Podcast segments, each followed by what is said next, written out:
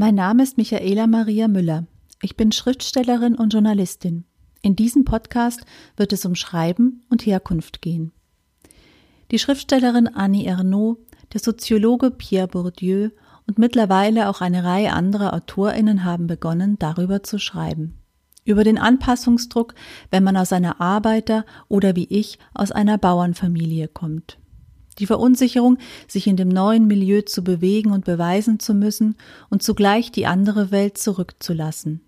Dass es Schreibschulen, Stipendien oder Fördermöglichkeiten gibt, die auch für mich in Frage kommen, habe ich erst mit Mitte 20 nach einer Berufsausbildung und Berufstätigkeit in einem Verlag und Buchhandel erfahren, was zugegeben schon eine Weile her ist.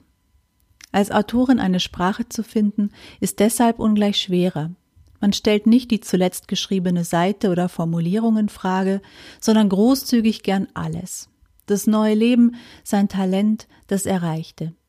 Aber gerade diese Stimmen sind wichtig, weil sie aus Perspektiven von Erfahrungen erzählen, die es in der Gegenwartsliteratur immer noch zu selten gibt. Ein Schatz von Unerzähltem, Neuem und Überraschendem. Ich spreche mit anderen AutorInnen darüber, wie die Herkunft ihr Schreiben beeinflusst, ihre Themen, ihre Figuren, ihre Geschichten, das Schreiben zwischen verschiedenen Sprachen und Kulturen, über Vorbilder und wie es ist, neue Wege einzuschlagen. Mein heutiger Gast ist die Schriftstellerin Sabine Scholl. Sie wurde in Oberösterreich geboren. Ihr bisheriges Werk ist mit zahlreichen Preisen ausgezeichnet, unter anderem mit dem Theodor Körner Preis, dem Raurieser Literaturpreis und zuletzt mit dem Anton Wildgans Preis. Sie unterrichtet am Deutschen Literaturinstitut in Leipzig und an der Universität für angewandte Künste in Wien. Ihre Romane erscheinen im Sezession Verlag für Literatur.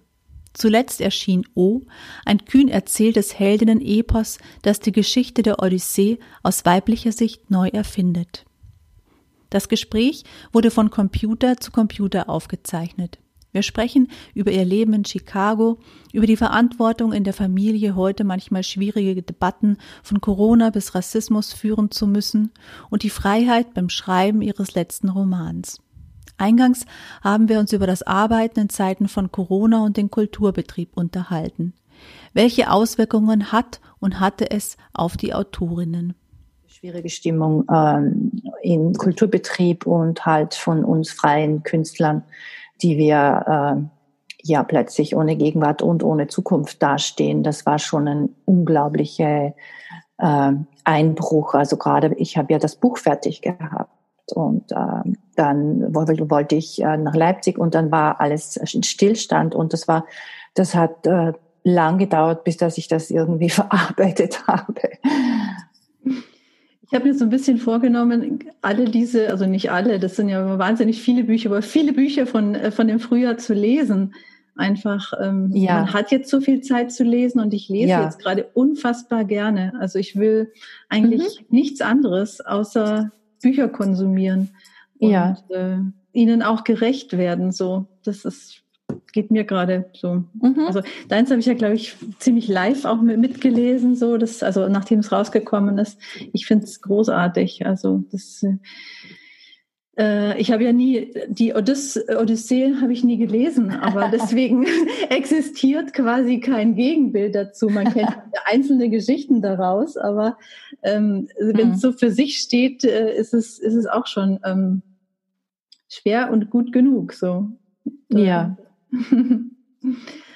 ähm, ich würde mich gerne ein bisschen mit dir über engagierte Literatur unterhalten und habe so ein bisschen ähm, sowohl in deinen letzten Essays ähm, als auch eben deinen letzten vier Romanen gelesen. Also habe sie schon vorher gelesen, jetzt nochmal nach, äh, nachgespürt sozusagen. Mm, du schreibst ja, du erschreibst dir ja Länder, du erschreibst dir Familien, über Konventionen und über Klassengrenzen hinweg, würde ich sagen. Und ähm, bin jetzt ähm, bei dem Essay zu Rassismus in den USA hängen geblieben, wo du ähm, in einem Second-Hand-Laden in Chicago ähm, diese Puppe findest, äh, die mhm. quasi aus äh, zwei Körpern besteht. Ähm, vielleicht willst du ein bisschen über deine Zeit in den USA, in Chicago sprechen und ähm, ähm, wie die Zeit dich verändert hat und vielleicht auch, ob du ein kleines Stück da verändert hast. Also ich habe so ein bisschen dran gedacht, ich habe gerade von Rebecca Solnit ähm, dieses unziemliche Verhalten gelesen, wo sie am Anfang des Buches beschreibt, wie sie in San Francisco ähm, in eine schwarze Gegend zieht und dann aber sagt, nachdem ich da angekommen bin, äh, ach, war ich quasi ja Teil derjenigen, die das Viertel dann letztlich 25 Jahre später verändert haben. Sie hat da auch 25 Jahre lang gelebt. So, vielleicht. Ja, ja, also äh, grundsätzlich mal bin ich, bevor wir da hingegangen sind, äh, von ganz falschen Voraussetzungen ausgegangen. Äh, ich dachte nämlich, wir gehen nach Chicago, weil das so eine uramerikanische Stadt ist, also so eben nicht so, so multikulturell, wie man sich New York vorstellt oder so europäisch, wie man sich das, äh, also wie man New York kennt. Und, und dann war das aber so, dass wir absolut in einem sehr ähm, gemischten Viertel und ja, wo halt sehr wenig Weiße gewohnt haben, dann gewohnt haben, weil halt dort äh, diese äh, Stipendiatenwohnung war. Und das war sehr stark äh, mexikanisch und puerto-ricanisch geprägt und auch polnisch. Und ähm, das war dann eigentlich die Überraschung, dass ich dachte mir, ich würde mich jetzt so mit uramerikanischen Sachen beschäftigen, weil meine Umgebung so ist. Und dann war es aber so, dass ich mich eigentlich begonnen habe, eben mit dieser Migration zu beschäftigen und wie kam das und warum sind da die Mexikaner und welche Arten von Kulturen bringen sie mit. Und ich habe das ja in den Geschäften und überall ähm, ja einfach miterlebt, was und wie die, wie die Menschen da leben. Die haben ja ihre Lebensformen mitgebracht. Und dann zusätzlich noch in der Schule meiner Tochter. Das war ja auch ein recht gemischtes äh, Klientel. Äh, also es war zwar eine französische Schule, aber es, da waren dann eigentlich viele Amerikaner, aber auch viele Amerikaner, die Migrationshintergrund hatten. Und das war dann auch nochmal sehr interessant, weil das war so, so ein bisschen eher so die bürgerliche Schicht, in die man dann halt auch Eingang gefunden hat und äh, sozusagen plötzlich in deren Wohnzimmern stand und äh, irgendwelche Potluck-Dinners mit denen bestritten hat. Also es war alles sehr überraschend und ähm, und es war dann eigentlich gut, dass ich mir fast gar nichts vorgenommen hatte, sondern einfach da so hineingesprungen. Und dann haben sich halt wirklich unglaublich viele Kontakt- und Kommunikationsmöglichkeiten ergeben. So war das halt anfangs. Mhm. Und äh, in dem Essay stand auch, du warst gerade nochmal äh, noch mal wieder da. Habe ich das, äh, bist du kürzlich ja, erst wieder da gewesen, sozusagen? Ja, das war eigentlich jetzt vor zwei Jahren war ich nochmal dort. Mhm. Und zwar auch in derselben Gegend. Also bei meiner Freundin natürlich, bei der, äh, bei der, mit der wir halt einfach unglaublich viel Zeit verbracht haben, weil ihre Tochter war die beste Freundin meiner Tochter. Und wir haben sozusagen die Kinder gegenseitig äh, gehütet und also einfach, äh, es ist halt so, das weiß man ja als Mutter, dass man eigentlich als Eltern eine lustigere Zeit haben kann, wenn man die Familien zusammenspannt und die Kinder spielen dann und die Eltern können auch irgendwas mhm. machen, was ihr, ihren Interessen entspricht und sei es nur, dass man zusammensitzt und isst und Wein trinkt und das haben wir sehr viel gemacht und damals war diese Gegend noch wirklich eine Ganggegend, also es war wirklich gefährlich, dass äh, die Tochter zum Beispiel, die war niemals konntest du alleine äh, zu einem Laden, zu einem Drugstore gehen, der vielleicht äh, 50 Meter vom Haus entfernt war. Und zwar bis sie 16 war oder so, ist sie dann niemals alleine hingegangen, weil es einfach äh, abends dann diese Gangskämpfe äh, gab und direkt vom Haus dieser Freundin ist auch, äh, gab es mal, ähm, ja, ist, ist jemand erschossen worden. Und ähm, also es war, es war schon so man muss ja immer Acht geben, was man macht, wohin man geht, äh, mit wem man spricht und so weiter. Also das war schon ganz klar und das haben wir halt einfach fraglos akzeptiert, weil das war halt die, der Preis, den man zahlt, wenn man in einer billigeren Gegend wohnt, die man sich halt gerade noch leisten kann. Und dann war es halt so, dass äh, als ich dann letztes Mal war vor zwei Jahren, da war, waren all diese Gegenden, äh, diese die Häuser in der Gegend schon äh, renoviert, also viele renoviert. Es gab schon so die hippen Cafés mit äh, äh, Punkmusik und hipsterbärtigen äh, Bartendern und es gab äh, vor jedem Haus, äh, wo sonst normalerweise so ein kleiner Vorgarten ist, das war äh, hochgesichert mit Schlössern und Gittern und mhm. so weiter, weil einfach auch vermögendere Menschen mittlerweile da wohnten. Und das war wirklich ähm, sehr eigenartig, diese Stimmung. Mhm. Also ich habe jetzt zwei, zwei Anmerkungen, Fragen. Ich habe jetzt gerade noch in ähm, Wir sind die Früchte des Zorns gelesen. Das hat mich jetzt gerade daran erinnert, als ihr dann nach Berlin ja. gezogen seid und ähm, äh, quasi die, ähm, die Erzählerin ähm, die Straßenseite äh, automatisch wechselt, ähm, als ihr mhm. ein wankender Mann entgegenkommt und äh, das äh, die, die Person, die aus Berlin stammt, überhaupt gar nicht verstanden hat oder deine mhm. oder die, die Vorsicht der Erzählerin nicht begriffen mhm. hat, sozusagen. Genau. Ähm, der, die Sache auch, warum ich jetzt nochmal nachgefragt habe, wann du zuletzt da warst, ähm, ähm, es, es heißt ja, dass es, ist, es heißt es nicht nur, es ist auch so, ähm, dass die amerikanische Nation ja so gespalten ist wie noch nie. Ähm, wenn du diese beiden Zeitschienen so nebeneinander legst, ähm, hast du da auch Beobachtungen gemacht, die das bestätigen würden oder im Gegenteil vielleicht widerlegen? Also es ist so, dass äh, wo ich war, ich war immer in vorwiegend in äh, städtischen Gegenden, äh, in äh, ja in Köln und äh, da war das natürlich eigentlich viel weniger spürbar.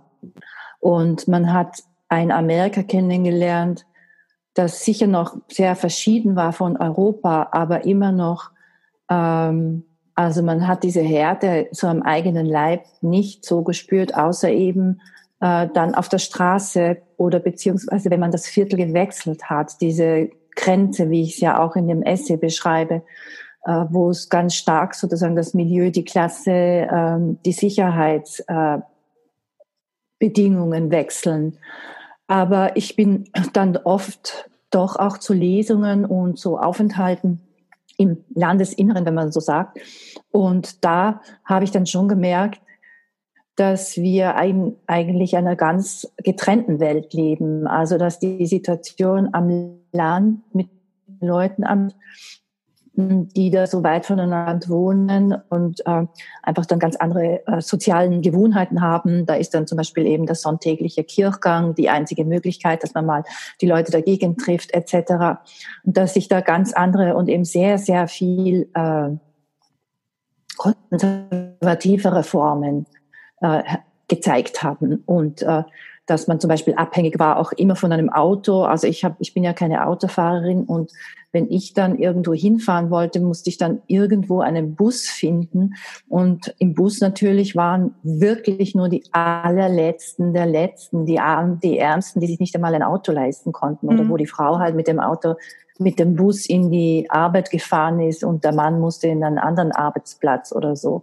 Also solche äh, so ein Auseinanderklaffen habe ich schon immer gesehen. Und was ich auch gesehen habe, war, dass wirklich ganz viele Städte immer so eher streng geteilt sind in einen oberen, reicheren Teil und einen unteren, ärmeren Teil. Also das gab es schon fast in jeder Stadt so, wenn man dann so eine Führung bekommen hat und irgendein Bekannter oder, oder äh, Uni-Angestellter gesagt, so, jetzt fahren wir da durch und so und da ist es so und so.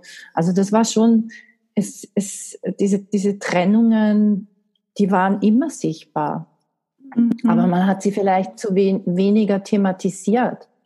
Ja.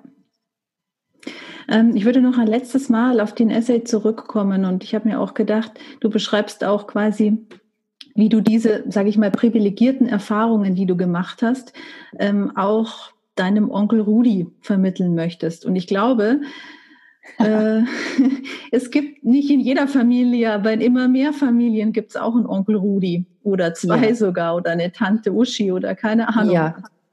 Ähm, wie würdest du sagen, würdest du sagen, dass du eine Art Pflicht hast, also das auch weiter zu vermitteln, was du erlebt hast? Oder Ähm, oder sagst du, es hat keinen Sinn, dieses äh, Sprechen darüber und dieses, äh, wenn es eigentlich, wenn die Chance, dass es auf taube Ohren trifft oder auf äh, zuhören wollen, die Bereitschaft zuhören zu wollen, doch sehr gering ist. Wie, wie siehst du das?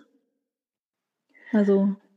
Ja, also ich glaube schon, dass, ähm, dass, dass es etwas bringt. Also ich glaube, man kann jetzt nicht äh, damit rechnen, dass es in dem Moment, wo man ein Gespräch führt, sofort mhm. äh, eine Auseinandersetzung mit äh, damit gibt von der vom Gesprächspartner oder der Gesprächspartnerin.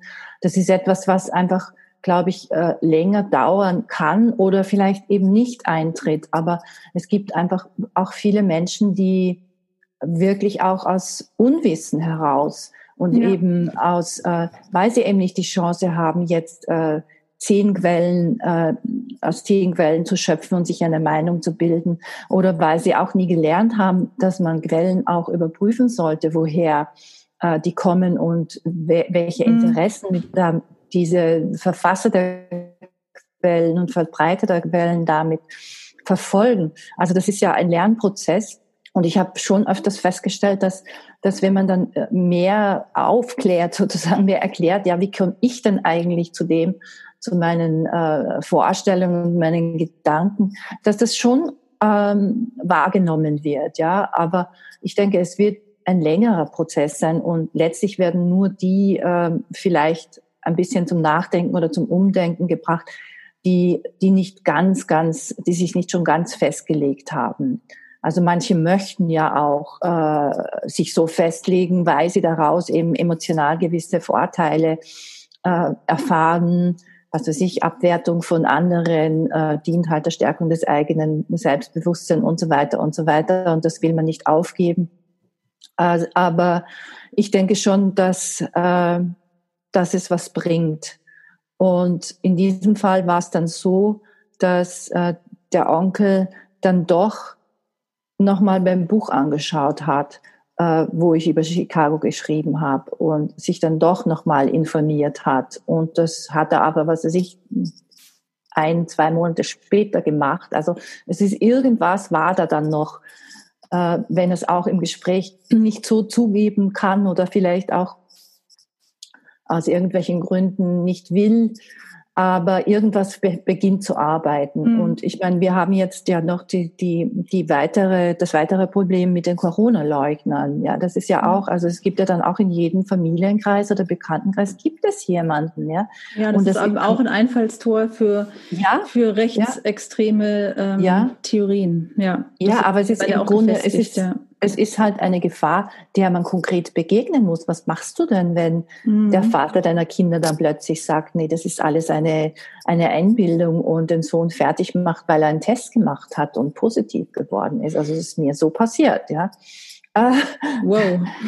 ja, da habe ich auch, da habe ich gedacht, okay, also ob es nicht reichen würde, sowieso die Tatsachen, das auch noch, ja. Ja. Ja.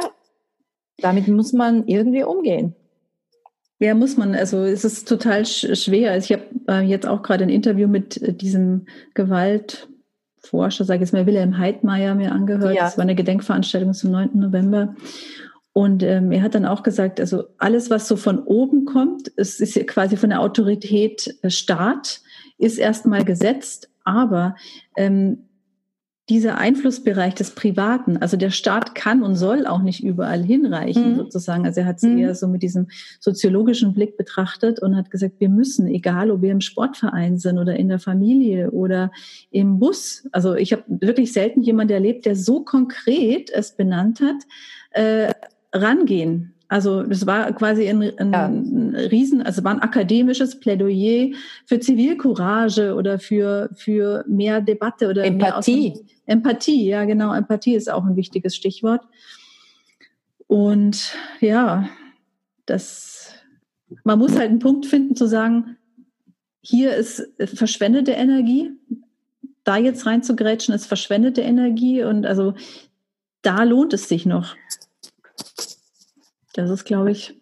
Ja, also ich glaube, das kannst du vorher nicht wissen.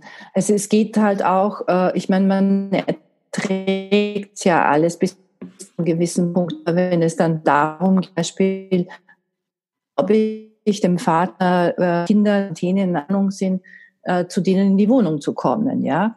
Ja. Es, das sind ganz konkrete Fragen, ja. Er hat die Waage, die hat dann gesagt, Papa, du kommst da hier nicht rein. Geht nicht. Solange du irgendwie da äh, äh, dieses, diese Sachen äh, daherredest, äh, wir halten uns dran, ja. Was du machst, okay, aber das machst du nicht bei uns. Mhm. Und äh, es, war, es war quasi dein Sohn, der den, den Test gemacht hat und dann ähm, der Vater des Sohnes sagte es mir, warum machst du das? Also ich habe jetzt auch heute schon gehört, dass es wirklich hier jetzt auch Leute gibt, die, also jetzt außerhalb der Familie, es, ist, es nimmt jetzt wirklich äh, schwierige Formen an, Leute, äh, Kinder auf dem Schulweg ja. auflauern ja. und äh, sagen, äh, ja, sie versuchen vom Gegenteil zu überzeugen. Das ist irre. Also, ja. Wahnsinn. Ja. ja, ja, also das darf man gar nicht unterschätzen. Das ist, das ist unser Alltag jetzt. Ja, mm, ja, ja. Ähm, wollen wir noch mal einen Schritt zurückgehen in ja. dem Gespräch Gern. sozusagen? Ähm, du äh, schreibst ja auch viel so über ähm, über das gesammelte Schweigen, also der, das einem so die Elterngeneration aufgebürdet hat und wie du mhm. es versuchst, das in deinem Schreiben aufzubrechen. Also quasi da, wo die Linien noch ein bisschen klarer verliefen sozusagen. Ähm, du schreibst ähm, auch, ähm, dass, äh, dass du ich lese jetzt gerade hier mal, ständig mussten wir Leerstellen umschiffen, bis wir vergaßen, dass sie überhaupt existierten. Indem wir mitmachten, weil die Eltern und Großeltern das von uns verlangten, wurden wir Komplizen. Daraus entstand die große Auslassung. Ähm, das fand ich sehr spannend, weil du ja quasi mit dem, wie du schreibst und wie du, wie du dir Zugänge schaffst, ähm, versuchst, dieses Schweigen aufzubrechen. Ja, äh, und ich muss aber auch immer wieder bemerken, dass es unglaublich schwierig ist, ja, das äh, aufzudecken. Und äh, ich meine, es gibt verschiedene, mittlerweile verschiedene Möglichkeiten. Also wir sind ja in einer Generation, die sozusagen, wo die Zeitzeugen, die sind uns ja eigentlich kaum mehr zugänglich, äh, außer sie sind im archiviert. Das heißt, wir, wir müssten uns, wenn wir uns damit beschäftigen, ganz viel mit Archiven und der Arbeit von Historikern und, und Lokalhistorikern beschäftigen und da versuchen dann sozusagen für uns das wieder lebendig zu machen und uns uns zu verbinden. Und das ist, glaube ich, so ein Hauptpunkt. Äh, wie welche Form findest du dann? Äh, du kannst viel Material äh, aufstöbern, aber es ist sehr zerstreut und es gibt immer nur punktuell, gibt es sozusagen schwer, also so Schwerpunkte, wo, wo dann etwas wirklich äh, Dichtes entsteht. Mm, und dann aber wieder äh, ist es sehr zer, zerfranst und ist halt auch durch die Quellenlage selbst sehr schwierig zu rekonstruieren. Man muss sich auch fragen, ja, wie soll ich es denn rekonstruieren? Soll ich jetzt einfach nur so eine, dann eine, eine Story erzählen, indem ich einfach nur eine Lebensgeschichte nacherzähle? Oder soll ich da auch das einbringen, was mich jetzt dazu bringt, dass ich das erzählen will oder wie ich äh, da rangehe und äh, was schaue ich mir dann an, um zum Beispiel zu sagen, ja, das äh, kleine Mädchen fühlte sich jetzt irgendwie diskriminiert in der Schule etc. Ja, also wie, wie, wie erzeuge ich denn das eigentlich, ja? Mhm. diese Verbindung? Und, ähm, und da bin ich da schon ja eigentlich in einem ständigen Prozess, würde ich sagen. Also es ist, es, es, es, und das ist auch ein ständiger Prozess. Ich glaube, wir können da gar, das gar nicht so definitiv jetzt ähm,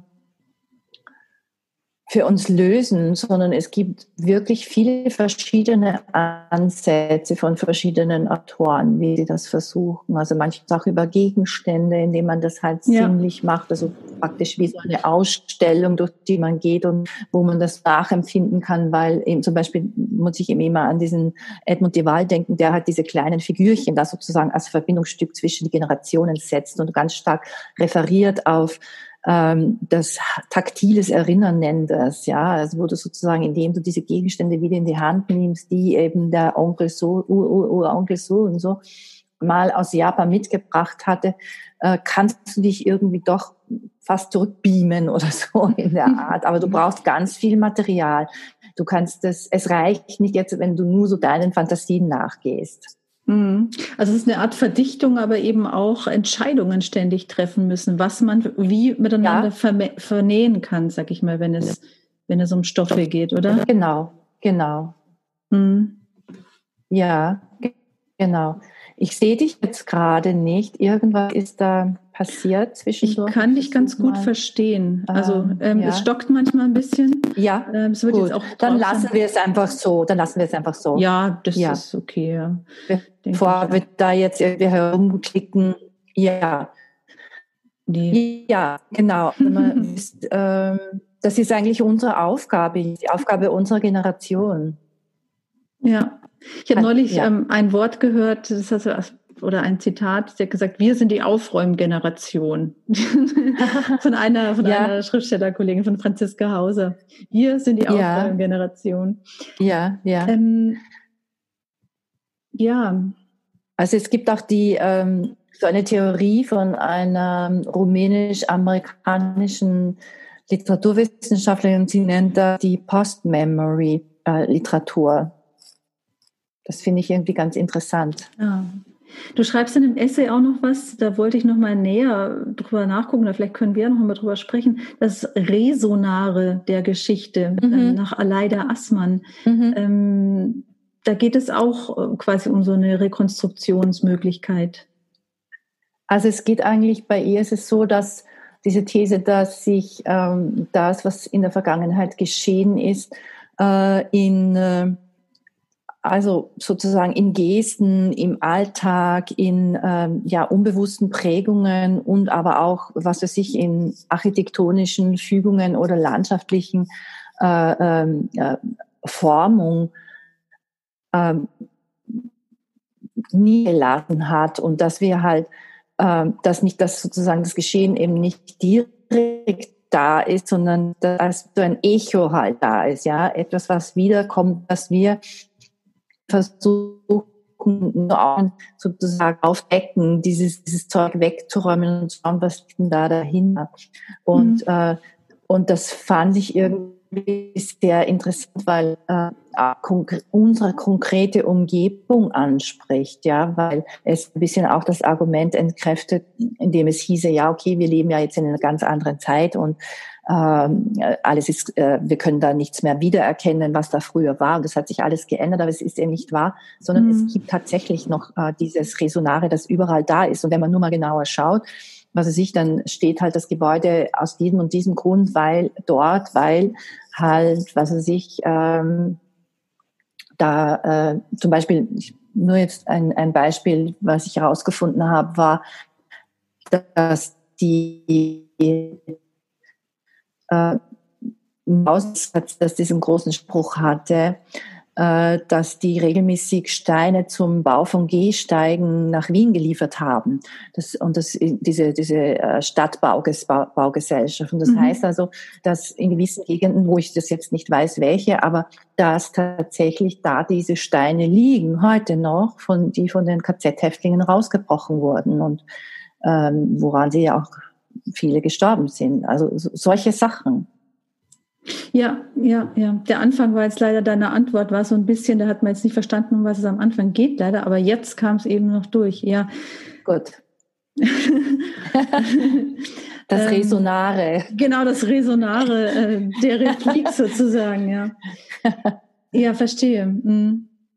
Ähm, wollen wir uns ähm, zum Ende hin vielleicht noch ein bisschen über dein letztes Buch unterhalten? Mhm. Ähm, es ist ja quasi mitten in die ähm, Pandemie gekommen, also quasi in den Stillstand ähm, der, der, des, der ganzen Welt, möchte man schon fast sagen. wie, wie kam es für dich, dass du gesagt hast, ich will diesen, ich will da eine Geschichte neu erzählen aus weiblicher Sicht? Also quasi damit auch die, die Stellung der Frau in der Gesellschaft, also quasi wie, dass du diesen Stoff ins Heute holst und äh, quasi aus weiblicher Sicht umschreibst.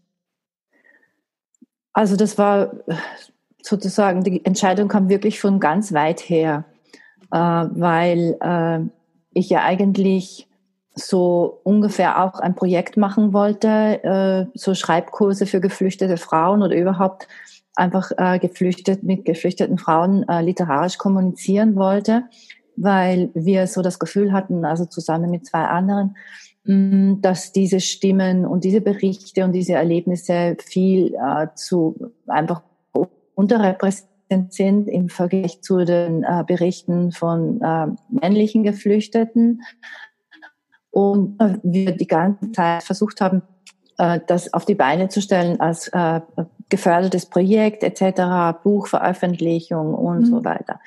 Und das hat dann alles gar nicht geklappt. Das heißt, aber ich war dann schon so in der, im Thema drinnen und ähm, habe dann zufällig irgendwo einen Aufsatz gelesen, ein Sachbuch, ich weiß gar nicht oder ein, zuerst ein Artikel und dann ein paar Sachbücher, äh, wo natürlich immer wieder diese Metapher von der, ja, die, die Odyssee der, der Menschen, die über die, über die Sahara etc.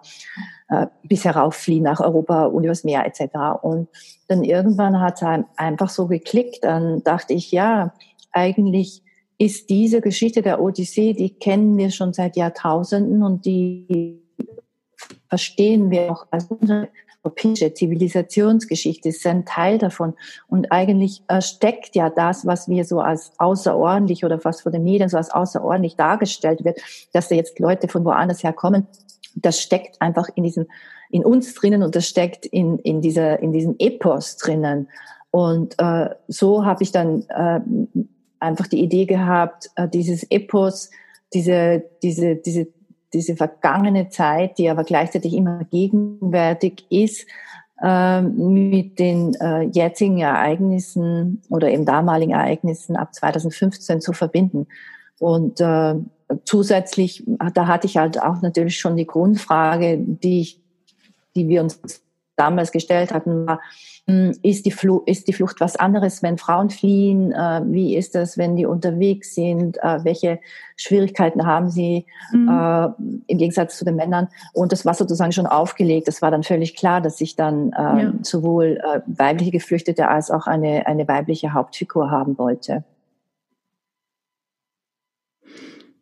Es ist, es ist so, es ist so riesig groß, diese Welt, die du da erschaffst. Ähm, also es geht ja quasi um eine Frau, die sich auf die Reise macht. Und äh, es, äh, es, ich finde, es steht so über deinen Büchern, die ich gelesen habe, weil es eben, weil es einen ganz anderen Raum eröffnet. Das äh, also mhm. hat mich wo ganz anders hin mitgenommen. Also eben das als Utopie zu lesen ähm, und von der, von den, also quasi wie du dann den Jungs, äh, wie, wie den Jungs das Waschen mit der Waschmaschine beigebracht wird, wie, ähm, wo, wo die Urszene ja eigentlich ist, ähm, äh, dass Nausicaa am Fluss sitzt und äh, Wäsche wäscht und äh, da in deiner Version ist es dann so, ähm, das ist eine wahnsinnig starke Szene, dass sie eben dann den Jungs äh, beibringt, die Waschmaschine zu bedienen und äh, wie du da eben die Jahrhunderte überwindest und wie du da ähm,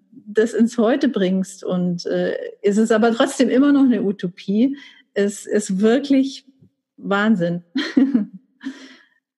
ja. Ja, also ich muss auch sagen, ich habe das sehr genossen, ähm, einmal so loszukommen äh, von diesen, äh, dass man sich so viel an die Fakten halten muss und sozusagen die Logik, äh, die Erzähllogik auch äh, beibehalten muss, weil ja in der Odyssee gibt es ja viele Ausritte sozusagen ins Fantastische und das hat, äh, obwohl ich sehr viel natürlich auch mhm. authentisches Material eingearbeitet habe, ähm, hat äh, mir das aber auch diese Freiheit gegeben, eben genauso zu fabulieren und dann eben zu sagen, nein, also das, das langweilt mich jetzt, dass natürlich schon wieder die Königstochter die Wäsche wäscht. Äh, das muss doch irgendwie andere Lösungen geben. Und natürlich sind dann die äh, die Alltagserlebnisse, die man so hat als Mutter auch von, von eines Sohnes, äh, der immer weiße Hosen tragen will, auch mit hineingerutscht. So, an dieser Stelle ist es etwas wie bei einer Premiere im Theater, wo nicht alles glatt geht. Unser Gespräch endet hier. Deshalb auf diesem Weg herzlichen Dank, liebe Sabine Scholl. Vielen Dank für das Zuhören und bis zum nächsten Mal.